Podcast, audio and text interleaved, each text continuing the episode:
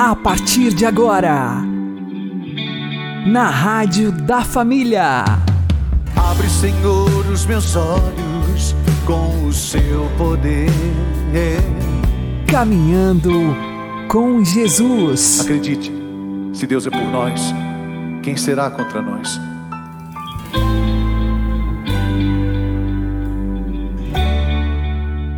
Olá, meu querido irmão e minha querida irmã, ouvintes da Rádio Regional Esperança e também aqueles que nos ouvem pelo YouTube e Spotify. Eu sou João Cláudio e este é o programa Caminhando com Jesus. E vamos caminhar com Jesus em nome do Pai, do Filho e do Espírito Santo. Amém. Inspirai, ó Senhor, as nossas ações e ajudai-nos a realizá-las para que em vós comece e para vós termine tudo aquilo que fizermos. Por Cristo Senhor nosso. Amém. Santíssima Virgem Maria, Mãe de Deus, rogai por nós. Castíssimo São José, patrono da Igreja, rogai por nós. Não estamos sós.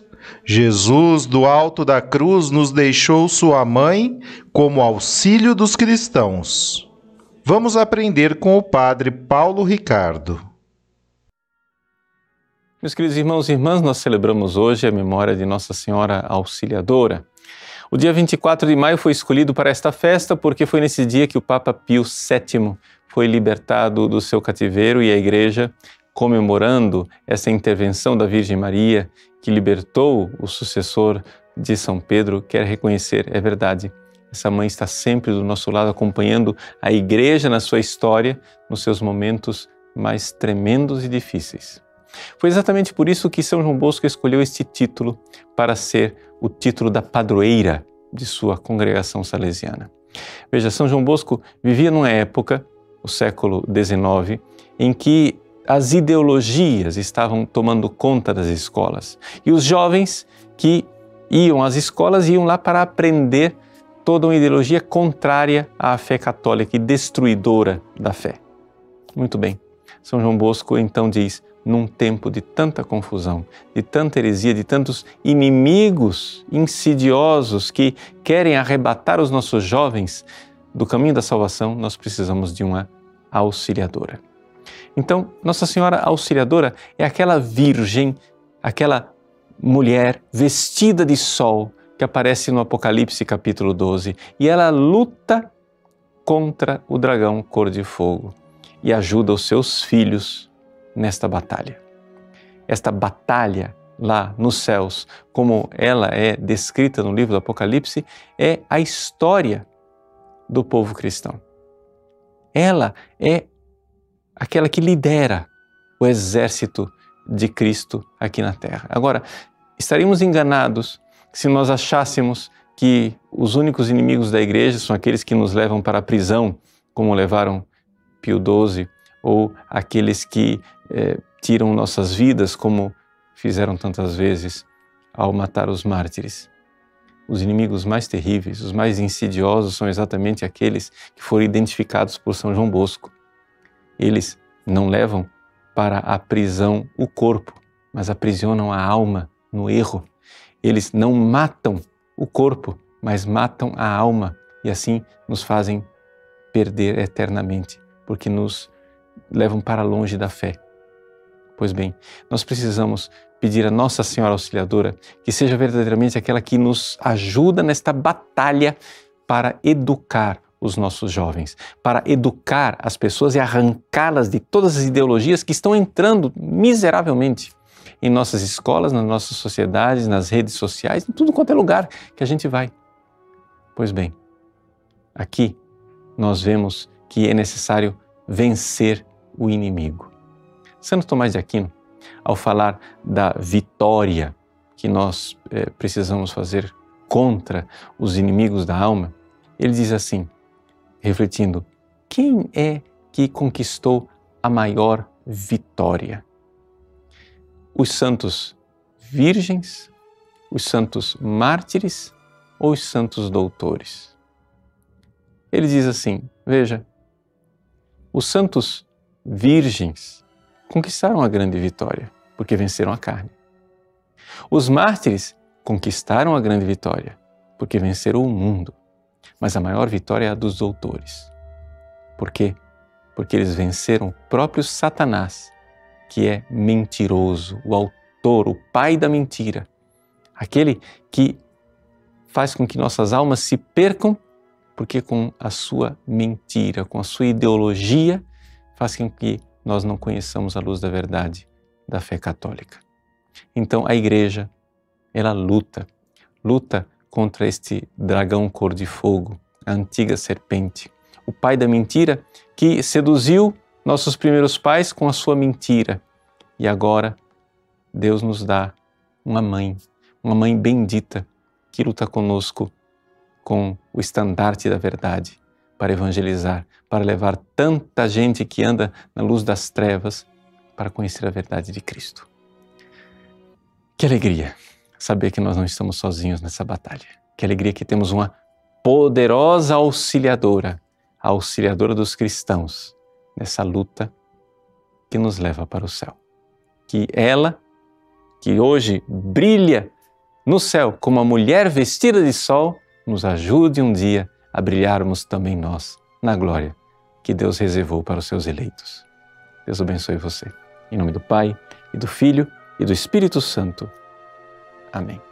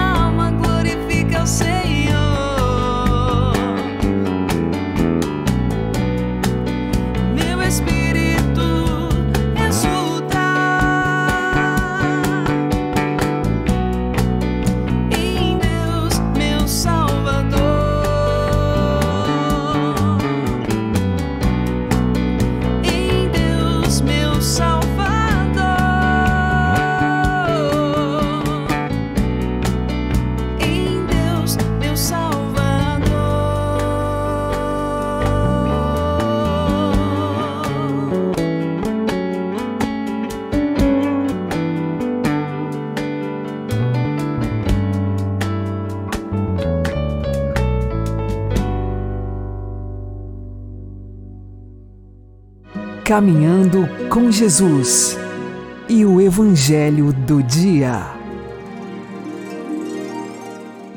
O Senhor esteja conosco, Ele está no meio de nós.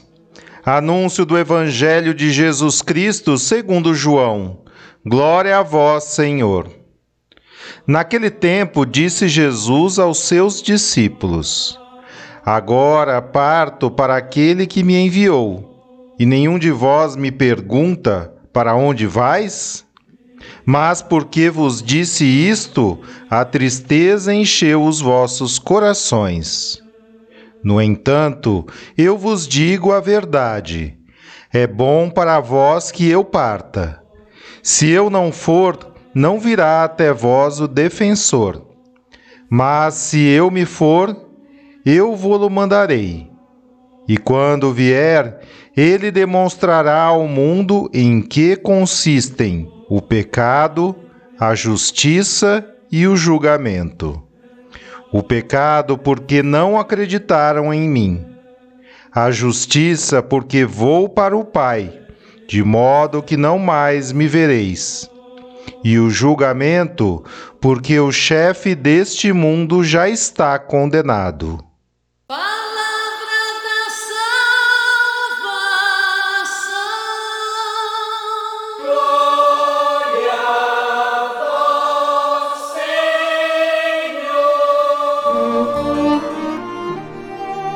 Agora, a homilia diária com o Padre Paulo Ricardo.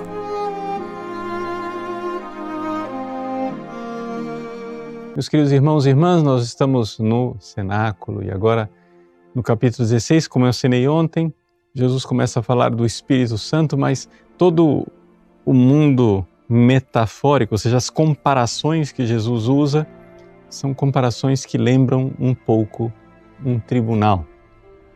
E aqui Jesus mais uma vez fala do Espírito Santo. Ele diz que ele deve ir. E é evidente, ao dizer que ele vai embora para junto do Pai, isso entristece o coração dos apóstolos. É? Mas ele diz: porém, acontece o seguinte quando eu for para junto do Pai, então de lá ele, o ser humano Jesus, ou seja, a segunda pessoa da Santíssima Trindade, Deus eterno que se fez homem, este ser humano, que é uma pessoa divina, ele é quem vai nos enviar o Espírito Santo. E para que ele vai enviar o Espírito Santo? Para que ele, como Paráclito, como advogado, venha em nosso auxílio né, neste é, julgamento. E a palavra de a comparação de julgamento ela se torna cada vez mais clara. Veja o que Jesus diz: que o Espírito do defensor eu vou-lo mandarei, e quando ele vier, ele vai demonstrar ao mundo em que consiste o pecado, a justiça e o julgamento. Ou seja, Onde é que está o erro? Onde é que está esse erro corrigido? E o julgamento. Para que do estado de injustiça chamado pecado haja a justiça. O Espírito Santo vai nos ensinar isso. Mas Jesus, se isso é nebuloso, Jesus nos ajuda na interpretação dessa sua linguagem. Ele, ele ajuda a gente a entender qual é a realidade por trás dessa comparação que ele está fazendo. É só uma comparação que Jesus está fazendo. Mas qual é a verdade que está por, por trás? Bom, ele explica os três termos. Primeiro, o pecado. Por que não acreditaram em mim? Então vejam, o crer em Jesus, a fé. Este é o grande pecado. Se nós olharmos é, é, o Evangelho de São João, é, é quase incrível que os judeus não tenham tido fé. É um negócio assim, absurdo. A gente vê que eles não creram, mas não creram, não assim, ah, Jesus não apresentou provas suficientes. Jesus não foi paciente, Jesus não demonstrou, Jesus não ensinou direito. Não, eles não creram por malícia. O evento é, mais claro de infidelidade, a palavra infidelidade, é não ter fé, fides, né? incredulidade, é a ressurreição de Lázaro. Os judeus estavam lá quando Jesus, no capítulo 11, ressuscitou Lázaro. E, no entanto, apesar de terem visto o milagre e saberem que aquele homem é de Deus, eles planejam matar Lázaro.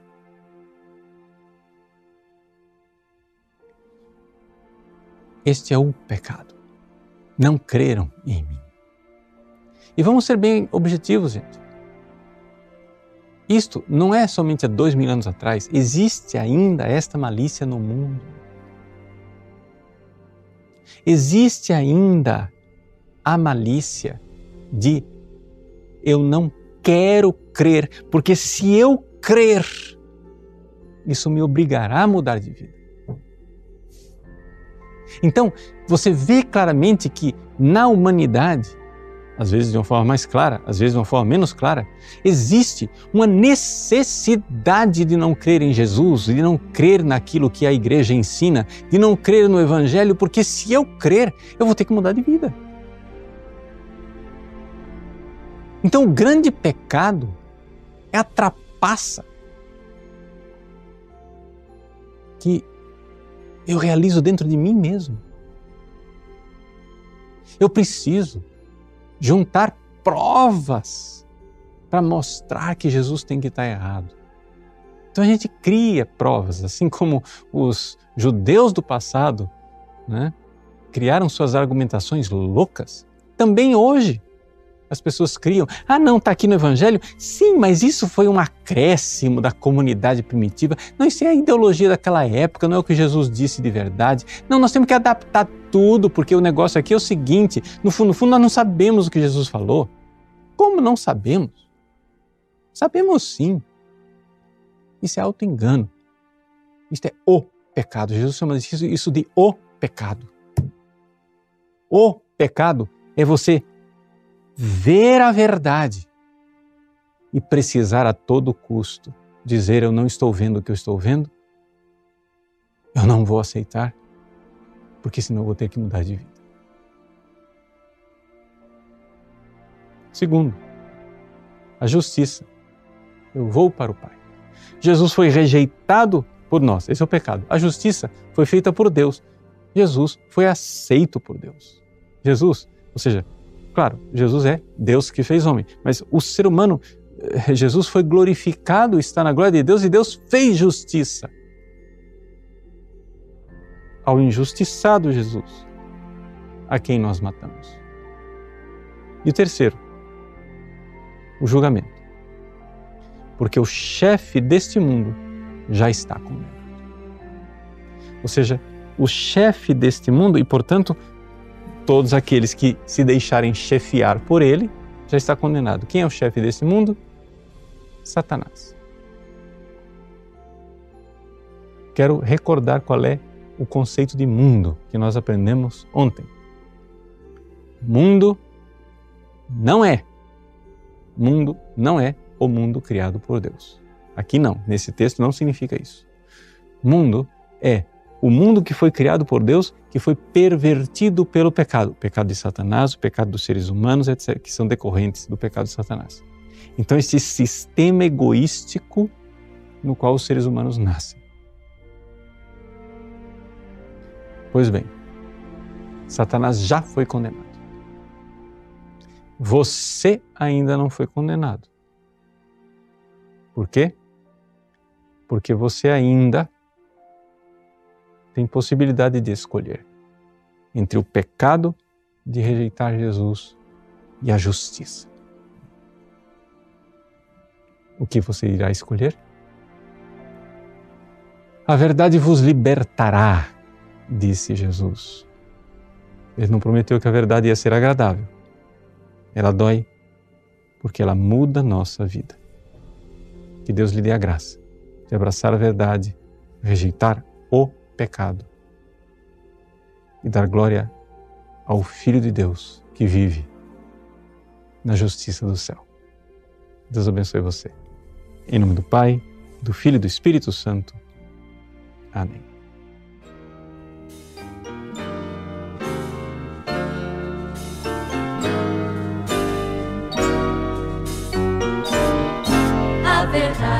nos libertará, libertará. A verdade vos libertará, libertará.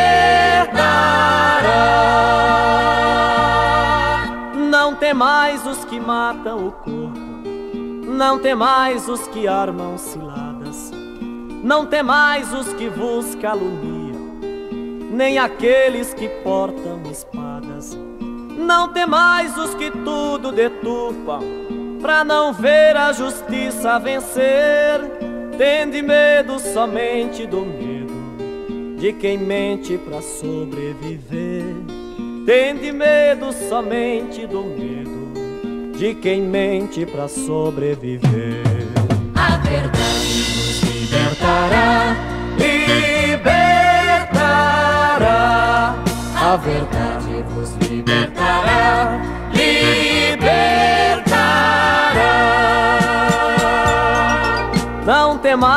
que vos ameaçam, com a morte ou com difamação.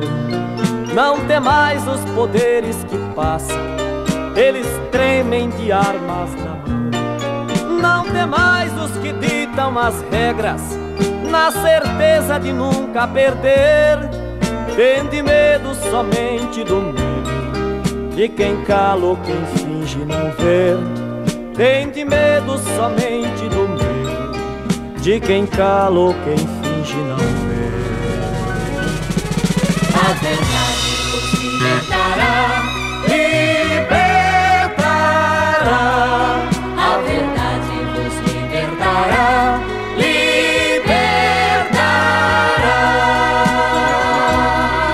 Não temais os que gritam nas praças que está tudo perfeito e correto. Não temais os que afirmam de graça que vós nada trazeis de concreto. Não temais o papel de profetas, que o papel do profeta é falar. Tende medo somente do medo, de quem acha melhor não cantar. Tende medo somente do medo, de quem acha melhor não cantar.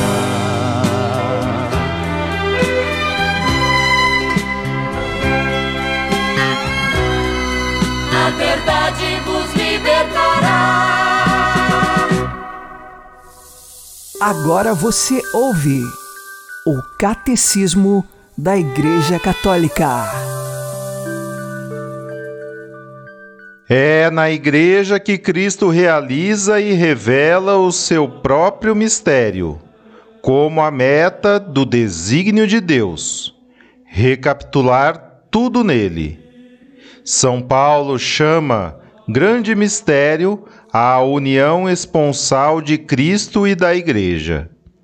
Porque está unida a Cristo como a seu esposo, a própria Igreja, por seu turno, se torna mistério. E é contemplando nela este mistério que São Paulo exclama: Cristo em vós, eis a esperança da glória.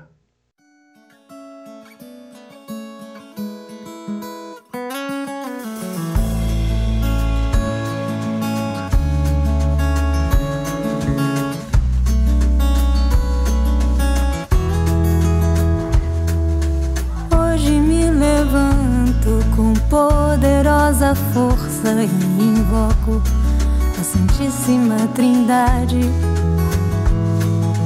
Com trinitária fé, professando a unidade do Criador e da criatura.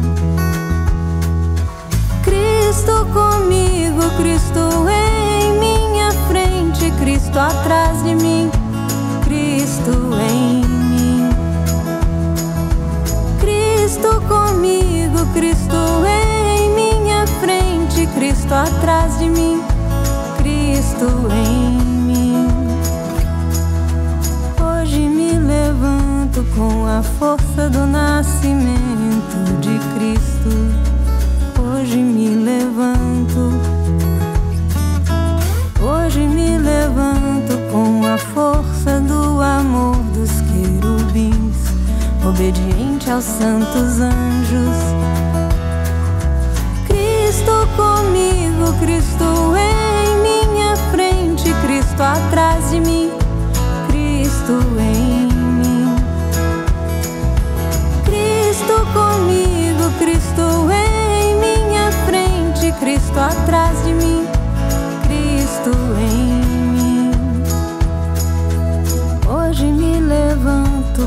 força dos céus, hoje me levanto com a força de Deus que me guia.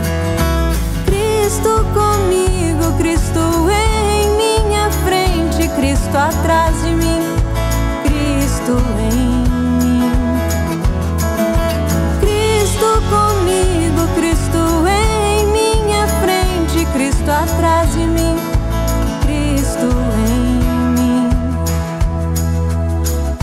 Invoco hoje os poderes de Deus para que se levantem entre mim todo o mal.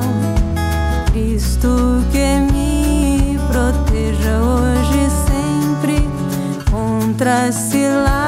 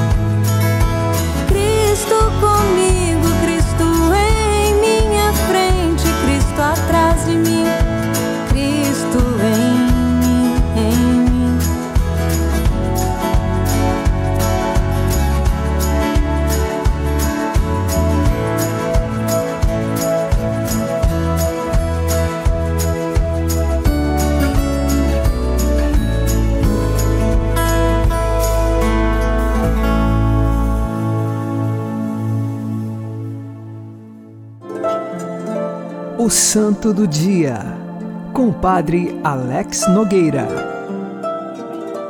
Neste dia 24 de maio, nós recordamos São Vicente de Lérins. Ele é do século V. Não temos informações muito precisas sobre a sua vida, mas antes de se tornar um monge e abade do mosteiro em Lérins, ele era um soldado e que se dava a uma vida de profunda soberba, queria muito crescer na área militar e ganhar as coisas deste mundo. Levava também uma vida desregrada. Porém, no momento de conversão, deixando Cristo entrar em sua vida, ele esqueceu a vida do mundo e olhava apenas para Cristo. Desistiu das soberbas e conquistas de glórias e honras que a vida militar poderia lhe trazer para escolher uma vida escondida e humilde no mosteiro, onde estaria ali esquecido pelo mundo, mas com os olhos fixos em Jesus. Ele era muito inteligente, de conhecimento da cultura e também grande teólogo. Foi ele quem escreveu um pequeno livrinho chamado Comunitório, que traz ali as regras sobre a verdadeira tradição, sobre a verdadeira fé católica, dizendo então como nós devemos filtrar e reconhecer se aquilo é de fato fé católica ou se aquilo é heresia. Portanto, ele é um dos combatentes das heresias de seu tempo. No seu mosteiro, quando ele se tornou abade, ou seja, aquele que é o responsável, muito da virtude foi crescendo no coração dos outros monges, tanto que deste mosteiro surgiram diversos bispos que também receberam a formação dada por São Vicente de Lérins. Nesse sentido, nós vemos aqui um santo que soube unir a inteligência que tinha para com a cultura e a filosofia de seu tempo, mas principalmente com a fé e a defesa da verdadeira fé. Ele ensinava a prática das virtudes, vivendo as virtudes cristãs a começar pela primeira, a humildade, em que todas as outras vêm depois, mas primeiro você deve se reconhecer pequeno, humilde e necessitado da graça de Deus. Ele pôde ser exemplo para os demais monges e assim se torna o grande defensor da fé e homem de humildade, que abandonou o mundo para olhar e seguir apenas a Cristo nosso Senhor. São Vicente de Lérins, rogai por nós.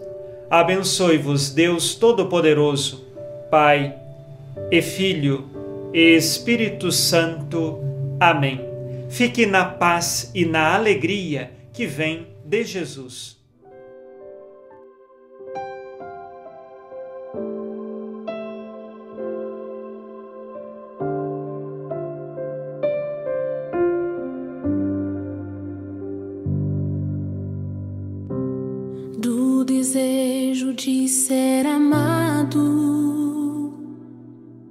Estimado, procurado, livra-me, Senhor, do desejo de ser honrado, preferido e louvado, livra-me, Senhor do desejo de ser aceito,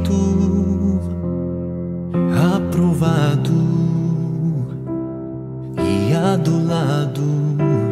Livra-me, Senhor.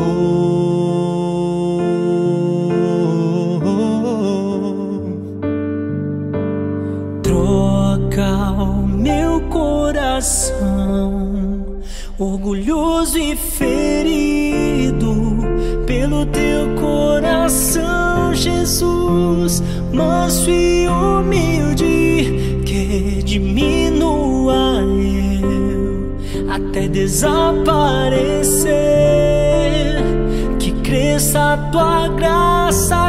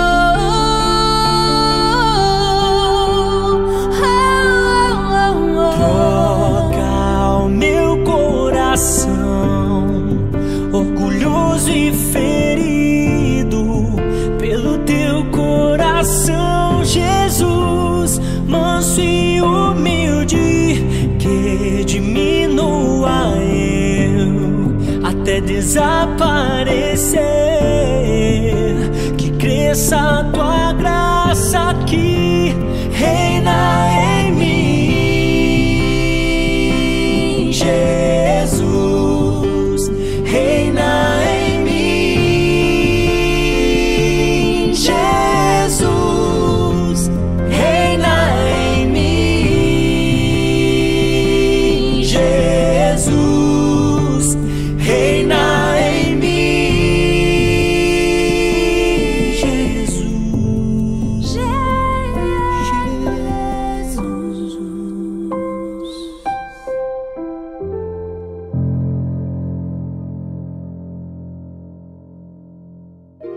Você está ouvindo na Rádio da Família. Caminhando com Jesus. Oremos à Santíssima Mãe de Deus, auxiliadora dos cristãos. Ó Maria, Virgem poderosa, tu grande e ilustre defensora da Igreja, tu auxílio maravilhoso dos cristãos, tu terrível como exército ordenado em batalha, tu que só destruíste toda heresia em todo o mundo, nas nossas angústias, nas nossas lutas, nas nossas aflições, defende-nos do inimigo e na hora da morte acolhe a nossa alma no paraíso, assim seja. Oremos a Deus Pai. Exulte sempre o vosso povo, Senhor, com a renovada juventude da alma, de modo que, alegrando-se agora por se ver restituído à glória da adoção divina, aguarde o dia da ressurreição na esperança da felicidade eterna. Por nosso Senhor Jesus Cristo, vosso Filho, que é Deus convosco na unidade do Espírito Santo. O Senhor nos abençoe, nos livre de todo mal e nos conduza à vida eterna. Amém. E que Maria e José nos conduzam pelas mãos para que continuemos caminhando com Jesus.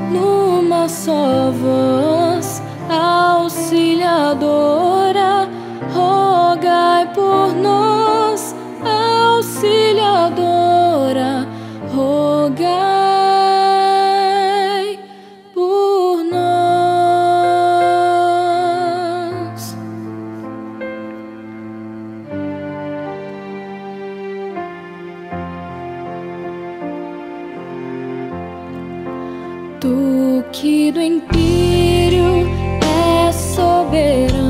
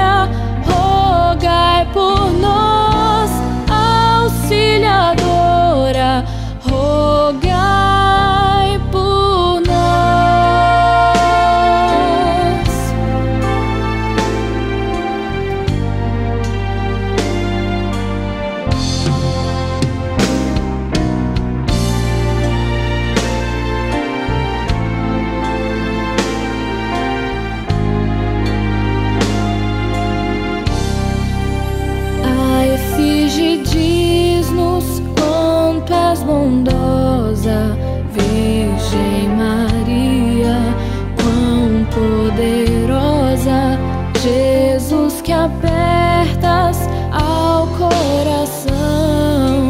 O cetro régio que tens na